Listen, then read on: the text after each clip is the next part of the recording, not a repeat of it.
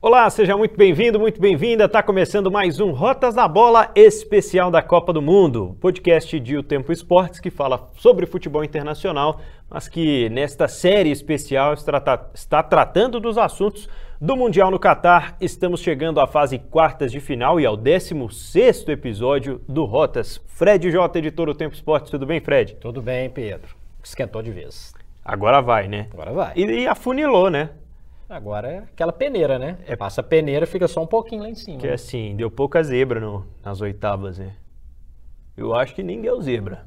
Ih, esse pra, é um debate longo, pra hein? não abrir margem para muita coisa, vou dizer que deu pouca zebra. Vamos falar sobre os jogos né, iniciais de quartas de final, uma sexta-feira de retorno da Copa do Mundo. Por sinal, os primeiros dias sem Copa do Mundo são vazios, né? Sem, sem jogos da Copa depois de duas semanas intensas. Não sabe nem o que a gente vai fazer. é. O que a gente vai fazer, né? Não, não, não tem, tem, programação, jogo, né? Não tem nada, não quero ver nada, não. É verdade. Podia ter uma Premier League no meio. Quem sabe, né? não dá, não fala muito alto, não, que se eles ouvirem, eles colocam rodada aí. Ah, as divisões inferiores da Inglaterra rolam. Pois é. Inclusive os, os clubes que. É, alguns jogadores. Os jogadores que não foram para a Copa do Mundo nos clubes ingleses já estão a todo vapor tão treinando. Jogando. Né? E, inclusive estão amistosos. E, e jogando e tudo mais. Crystal Palace e Botafogo. né? Crystal Palace e Botafogo 0x0. 0x0. Aleatório. Um jogo aleatório. É isso. Vamos falar sobre os primeiros jogos e começar pelo primeiro jogo. Começar por Brasil e Croácia. Seleção brasileira do técnico Tite depois de golear a Coreia do Sul. Aliás, 4 a 1 é goleada, Fred? É. Goleada, goleada contra a Coreia do Sul. E agora enfrentando a Croácia. Vamos falar sobre alguns pontos né, dessa seleção brasileira e esses primeiros duelos. Nós vamos, claro, trazer também é, uma projeção e uma análise do que fizeram até aqui Argentina e Holanda nesta Copa do Mundo, os outros dois adversários né, que se enfrentam neste primeiro dia de quartas de final da Copa do Mundo. Bom, Brasil e Croácia, no meio-dia da sexta-feira, a seleção brasileira com alguns dias para descansar, para tentar recuperar o Alexandro, para ter Neymar e Danilo ainda melhor fisicamente. Mas primeiro, Fred, o Brasil chegou de forma muito tranquila. E acho que no primeiro tempo, metade do primeiro tempo contra a Coreia do Sul, já sabíamos que estaria lá, né? Tranquilamente. Eu acho que a Croácia cometeu um erro. A, a, a Coreia do Sul foi cometeu um erro e foi inocente demais, Pedro. Hum. Deu espaço. Tentou deu, jogar, né? Deu, deu, espaço. Com 10 minutos tinha já tomado dois gols. Então, isso não vai acontecer diante da Croácia. Então, o, o que eu acho que é importante entender é o seguinte: o Brasil fez um ótimo primeiro tempo diante da Coreia do Sul. Uhum. Isso não tem dúvida. Sim. A Coreia do Sul ajudou o Brasil a ter esse bom primeiro tempo? Muito. Muito. É, o, planejamento completamente equivocado do Paulo Bento. A, Croá a Coreia do Sul se expôs ao Brasil de maneira tola. Parecia, parecia aqueles jogos, Pedro, de sul-americanos ou europeus contra africanos e asiáticos, lá da década de 80 para trás que tinham uma, um abismo realmente de planejamento, de interação, né? Os jogadores jogavam muito ali né, em lugares mais fechados, com campeonatos mais limitados. A Coreia do Sul não tem isso. Os jogadores que estão lá não, não pertencem mais a esse estereótipo. E foi inocente, se entregou para a seleção brasileira, que obviamente tem seus méritos. É, teve seus méritos também, até no momento que o jogo já estava resolvido. O Alisson fez três defesas importantes. importantes. Né? deu tempo do Everton fazer umazinha depois também. Deu, deu. Mas é, gostei do futebol da seleção brasileira. Vai perguntar para mim se o Brasil é o favorito contra a Croácia? É. Mas a Croácia, na minha opinião, não vai ser tão tola quanto a Coreia do Sul. Concorda? Concordo. Acho que a seleção brasileira encontrou né, a sua melhor forma de jogar nos últimos meses. O Brasil não jogava assim, a gente já discutiu aqui várias vezes quanto esses jogadores mais jovens que chegaram para o ataque agora e estão se ambientando ainda na seleção brasileira. O Vinícius Júnior marcou o segundo gol dele com a camisa do Brasil ainda. Mas o quanto eles agregam em termos de opções mesmo de ataque. São jogadores que tiram aquela dependência do Brasil de criatividade do Neymar, né? Então, o Vinícius Júnior, ele nem precisou ser todo aquele protagonista que a gente vinha prevendo antes da Copa pela fase excelente que ele vivia no Real Madrid, mas ainda tem a, companhia do Rafinha, assim, muito inspirado nessa Copa, né? O Rafinha ainda está merecendo o gol dele, né? Ainda está com aquela questão da finalização que a gente discutiu alguns episódios atrás. Mas o Brasil tem realmente o melhor poder de fogo, né? Dessa Copa do Mundo e a Coreia do Sul acabou experimentando realmente da, da maneira errada. O time da Coreia do Sul é, poderia oferecer mais riscos à seleção brasileira, né? E a gente já vem de uma discussão criada, é, acho que principalmente pela entrevista coletiva do técnico português, o Paulo Bento, técnico da Coreia do Sul, quando ele reclama do calendário e da parte física, né, de que seus jogadores tiveram um dia a menos a descanso do que os jogadores da seleção brasileira. Eu não sei se isso pesou em algum momento, mas o Brasil ainda teve o fator descanso para quem é, não jogou contra Camarões, né? O Brasil estava muito mais inteiro que a Coreia do Sul, né? Foi uma disparidade física muito grande, acho que fez total diferença naquele arranque ali do jogo. Mas teve muita coisa, Pedro. Teve o fator que o Brasil, para começar, mereceu colocar o, mereceu ter essa opção de colocar um, o time reserva para jogar. Uhum. Ponto. Paciência, a Croácia, se a Coreia, tô falando Croácia direto, né? Porque tô com a Croácia na cabeça. Se a Coreia do Sul não conseguiu fazer isso, foi buscar lá, inclusive uma classificação épica diante de Portugal. Ótimo, ok. Agora, não acho que foi apenas isso. Acho que a formação do Brasil, é, quando a gente pensa nas opções que o Tite tem, o Rafinha, na minha opinião, ele é um jogador que joga mais para a equipe do que o Anthony, por exemplo. Sim. Pensando nas opções. Thiago Martinelli foi até bem diante de Camarões, desenhando o que estava acontecendo ali. É, então o Tite começou a, a entender quem que ele pode contar e de que forma ele pode contar. Já não tem mais o Gabriel Jesus nesse é. bolo ali do, do, do ataque. É, vai ter que ter o Alexandre de uma maneira um pouco mais efetiva, se quiser contar com o Alexandre num, num uhum. jogo desse porte.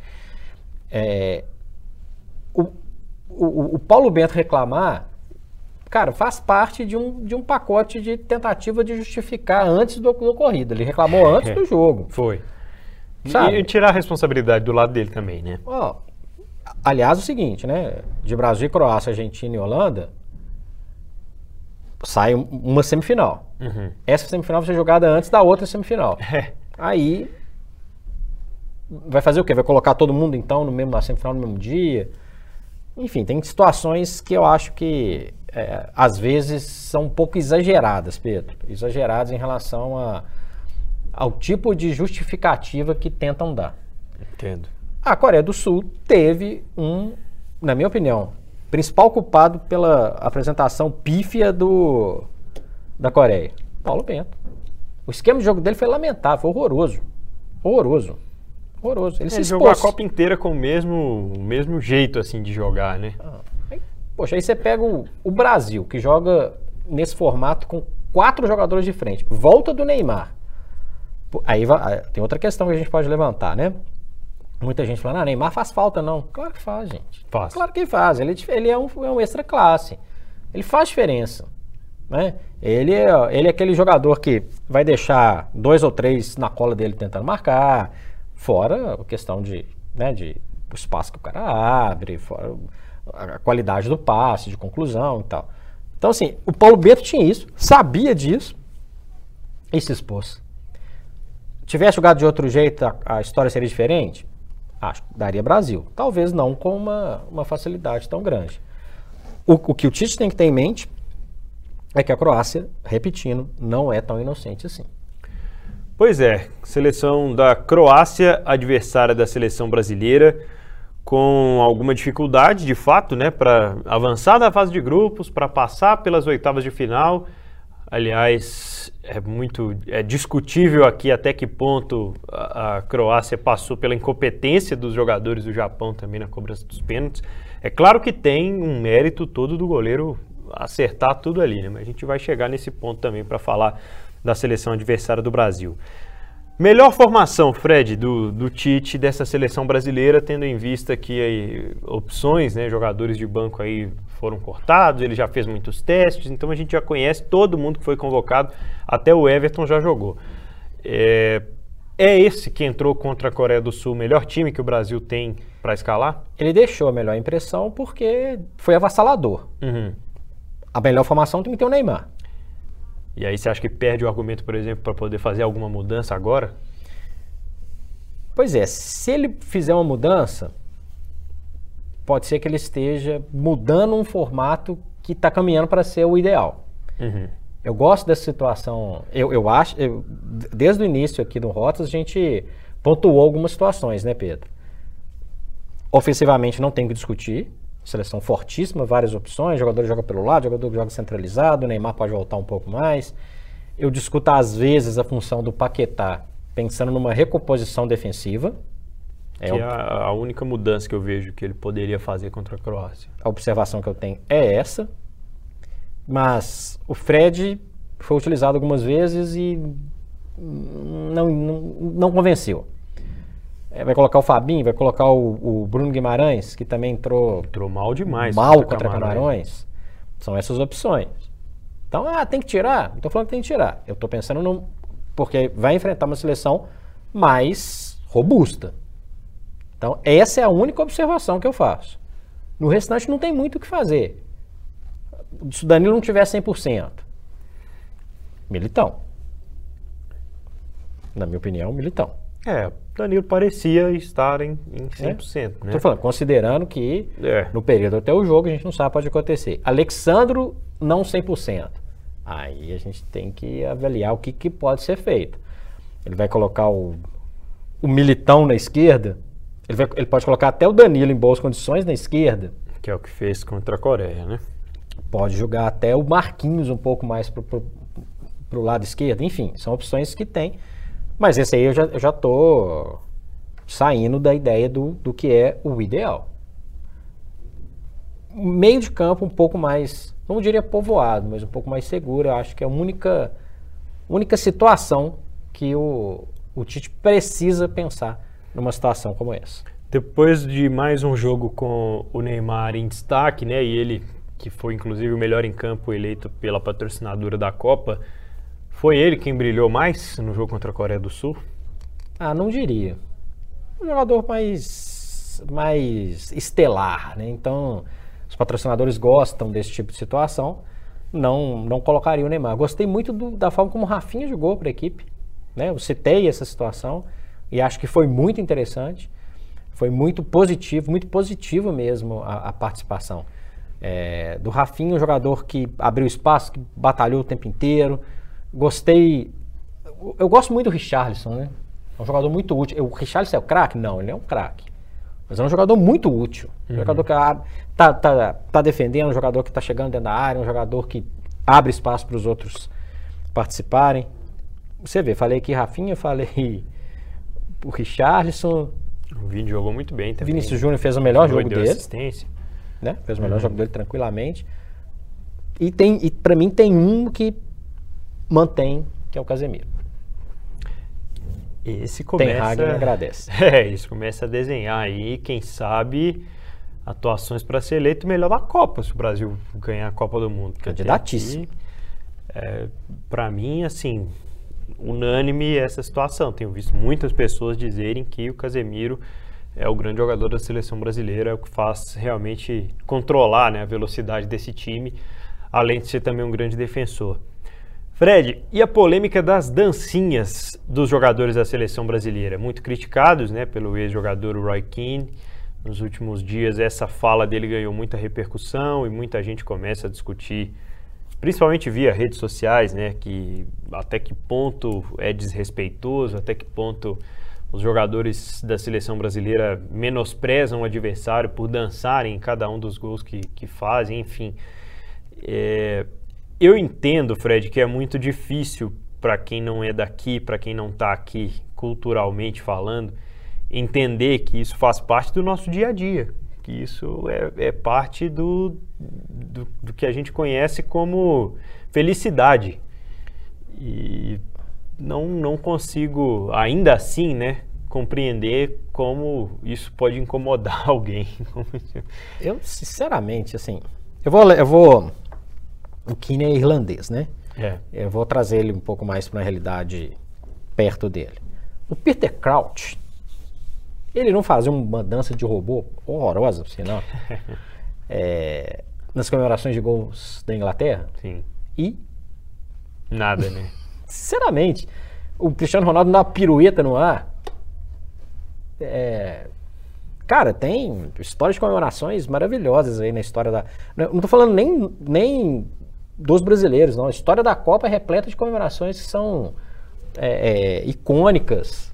Senegal dançando depois daquele primeiro gol contra a França, do, o único gol né, do jogo contra a França em 2002. A gente falou no episódio das estreias sobre a, a dança do Tchabalá, né, da, da África, do, Sul. Sul. Tem, tem outras, Roger Milá, perto da, da, da bandeira de escanteio. Uhum. E a gente vai lembrar de outras várias, várias, várias, várias. Nenhum problema se na Irlanda não comemora assim. Sei lá, imagina se a Irlanda é a Irlanda que está fazendo 4 a 1 numa oitava de final, sei lá, depois dança do jeito duro deles lá. Cara, eu acho uma coisa tão inócua. É, e de um cara que foi capitão do, do Manchester United poderosíssimo. É, um cara que teve representatividade na sua seleção. A gente precisa de vozes, Pedro, na, é, no futebol mundial que se engajem em situações que fazem sentido. Por que ele não discutiu lá a bobagem lá que foi é, é, impedir o uso da abraçadeira, por exemplo? Ou discutir até situações, as restrições impostas no Catar? Da dancinha, cara, assim, se os jogadores brasileiros fossem lá na torcida do Coreia do Sul e fizessem o dedo, é, colocasse o dedo na boca e fizesse algum gesto, ou desrespeitasse, ou até dançasse na frente dele de forma que incomodasse, tá, vamos discutir. Ele discutiu até o Tite. E uma das cenas mais bacanas dessa Copa é o Tite dançando pombo junto com, com o Richards. Que bobo, oh, que me ajuda aí, sinceramente, cara, assim. Tem muita coisa na fila de, de ah, prioridade para ficar se preocupando com a dancinha dos outros. Tá doido. É verdade. Bom, e a Croácia, Fred? Ela segue nesse pacote aí das seleções que renderam menos que o esperado, na sua opinião? A Croácia fez cinco gols na Copa até agora, quatro no Canadá. Ganhou um jogo, empatou três. Tá invicto. A seleção brasileira não tá, é. mas chega invicto. Tomou só dois gols também, o que é digno de, de nota. Algumas boas exibições do Livakovic, que é o, que é o goleiro. É, rendeu menos. Porque tem jogadores que são relevantes de maneira geral. O Perisic é um jogador importante. Não, não vou nem falar do Modric, né? Kovacic. São jogadores eu tô falando de jogador de Real Madrid, do Chelsea, do Tottenham. Não tô falando de jogador que está lá na, jogando na Croácia até hoje, numa liga menos prestigiada. Poderia jogar mais. Sim. Mas, esses nomes todos são jogadores experientes. 2018, quando você lembra, ah, pô, quem, joguei, quem foi bem em 2018? Ah, a França sobrou. A gente viu boas exibições de A, B, C, D. Você nem vai lembrar da Croácia, que foi finalista. E ela seguiu esse mesmo roteiro. Os trancos e barrancos. Passando nas oitavas nos pênaltis, né? Vai passando os pênaltis. Ah, vai chegar cansado e tal. Vai de novo. E o que, que é o diferencial em relação a, a Brasil e Croácia? A Croácia tem obrigação nenhuma. Zero. Zero. Não tem. Zero. A responsabilidade é com a seleção brasileira. Se a Croácia chegou até agora com um elenco com por exemplo, o seu principal jogador com uns 30, aos 37 anos, e ao contrário de Portugal, esse de 37 é titular, é, fez uma campanha ótima, está nas quartas de final, passou um grupo chato que tinha a Bélgica, que poderia ser.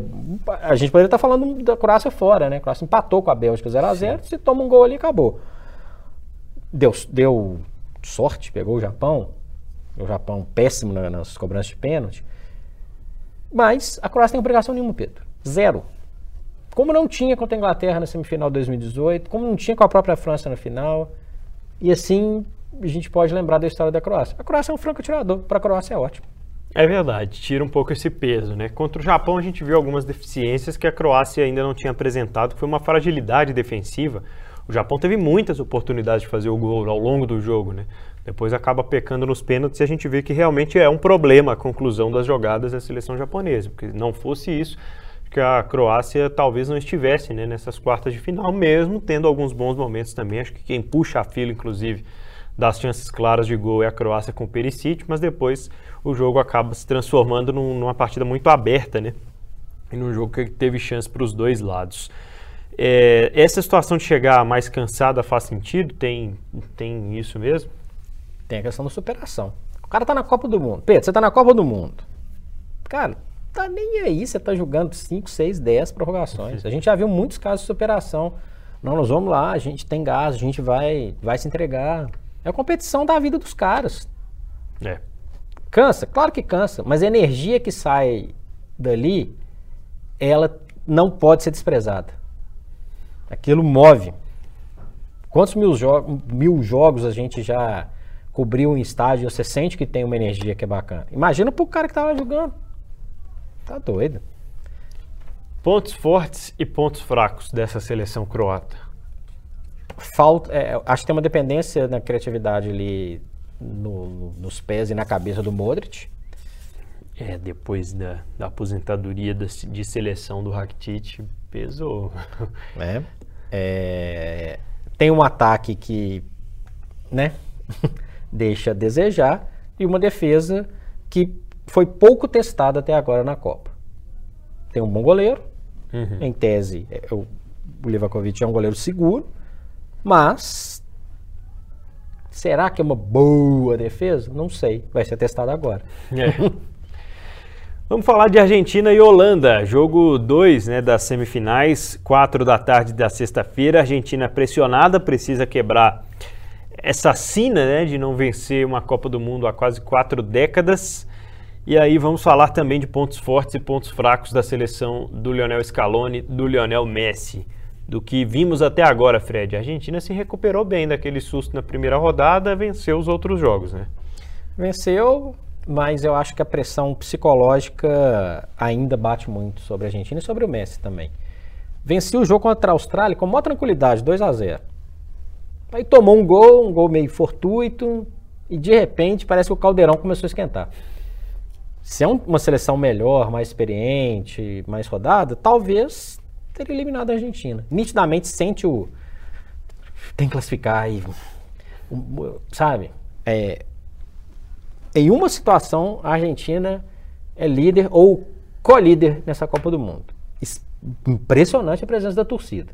É, verdade. Talvez a que dê mais clima de, de estádio mesmo é a seleção da Argentina.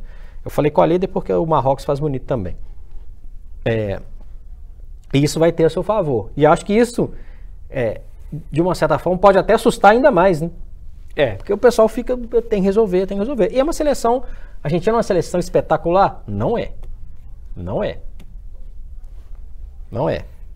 é o, o Scaloni arrumou algumas boas peças, né? Resolveu mexer no time, se deu bem. O Alves está jogando muita bola, McAllister também. Gosto muito da participação do Depou. Bate até quem passar no caminho. Físico, né? né? É um jogador que é importante para para aquilo que a Argentina pode, a partir do momento que perdeu o Lo Celso, que não é um extra classe, mas é um jogador que poderia ajudar muito ali. Vai enfrentar uma seleção que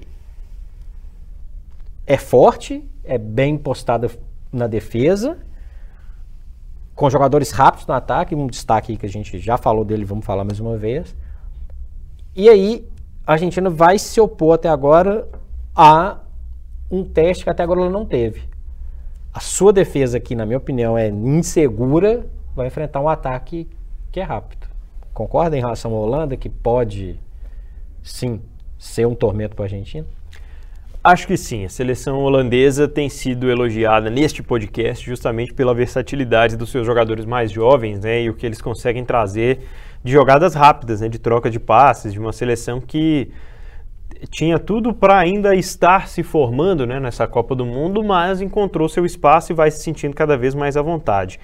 A Holanda que passa pelas oitavas de final, ela continua dando a impressão de que é um time que está evoluindo desde o primeiro jogo. Teve tropeço na primeira fase, teve momentos ruins, teve momento em que o jogo foi fraco tecnicamente, teve. Mas a seleção holandesa, ela tem uma defesa já um pouco mais experiente, ela tem meio-campistas e atacantes que são jogadores de muito vigor físico, né? e uma seleção que chuta de longe, que consegue chegar na linha de fundo, então acho que consegue fazer tem... tabelas interessantes, é. construir jogadas, né? Mesmo... Com mais, de forma mais objetiva do que a Espanha, por exemplo. É, falta ali essa, essa questão da conclusão no jogo que as duas seleções propõem, que tem algumas semelhanças, né, podemos dizer assim. Mas essa revelação aí que você falou, mais uma vez é, brilhando né, nas oitavas contra os Estados Unidos, Code Gakpo é mais uma vez assunto deste podcast do Rotas da... A gente avisou, né, Fred? Vamos, avisou. Vamos poder falar que a gente avisou. Avisou. Avisou. Para mim, é a grande revelação da Copa. Para quem não conhecia, jogador do PSV, um jogador de ótimo posicionamento, um jogador rápido, inteligente, também no estilo holandês de passes de primeira, de deslocamentos eficientes. É um jogador muito bom. Jogador muito bom. A Holanda precisa de jogadores de. Quando a gente fala de jogo de posição, aparece aquelas teorias chatas e tal, mas para não entrar demais em tatiquês, o Gakpo ele funciona exatamente nesse tipo de situação. Ele está ele tá sempre aparecendo para receber o passe, sempre se posicionando para concluir. E, se ele for bem assessorado, como foi contra os Estados Unidos, por exemplo, que o, o Memphis jogou mais, né? teve outros jogadores que brilharam um pouco mais, vai dar um trabalho. Acho que é importante ele cuidar das canelas, porque enfrentará Otamendi que não brinca em serviço, mas é um time rápido ali na frente. E ali, rápido não condiz quando a gente pensa na defesa argentina. Eu diria, nós vamos fazer até um palpitômetro daqui a pouco. Esse jogo, é, esse, pelo fator Messi, eu colocaria 51% a 49% para a Argentina. Com... É o que eu ia te perguntar, se tem, se tem favorito. É taco a taco. Se o Messi estiver num dia inspirado e eu quero ganhar essa Copa, eu quero ganhar essa Copa, pode ser o diferencial, porque senão ia ser taco a taco. Vamos é, falar um pouco sobre essa situação então, né, de, de Argentina e Holanda e acho que para fechar só o, o, tópico Van Dijk, né, um, Sim. Um, um, jogador que realmente mostra na Copa do Mundo porque ele é considerado o, o grande líder, né? Por que, que essa reformulação não pegou ele ainda, né? Porque vai pegar, vai pegar, ele está ficando mais velho, está começando a, a diminuir um pouco o ritmo, mas é um jogador muito seguro e ajuda essa defesa da Holanda. Né? O cara comanda a defesa. Todas as bolas passam no pé dele, toda orientação sai dele, posicionamento, é um cara que gesticula o tempo inteiro. É um monstro. O Van Dijk é um monstro. E se o Gakpo é a revelação, a dupla de zaga é, titular da, da, da, seleção da Copa é o Van Dijk mais um. O outro depois eu penso. Não é o Otamendi não. Mas o Van Dijk é um deles. Isso é palpitômetro. Brasil e Argentina. É esse. No caso da Argentina, 51% a 49%. Sabe aquele negócio? Tô achando aqui, mas. Sei não. Achando que a Holanda, sei lá, enfim. Falaremos disso depois. Muito bem, este é o Rotas da Bola na Copa do Mundo. O futsal do Brasil tem história. Ou melhor, o Brasil é a história do futsal. São cinco títulos mundiais, craques inesquecíveis e uma paixão que marcou gerações. E agora a Estrela Bet tá junto com o futsal brasileiro pra gente voltar ao topo.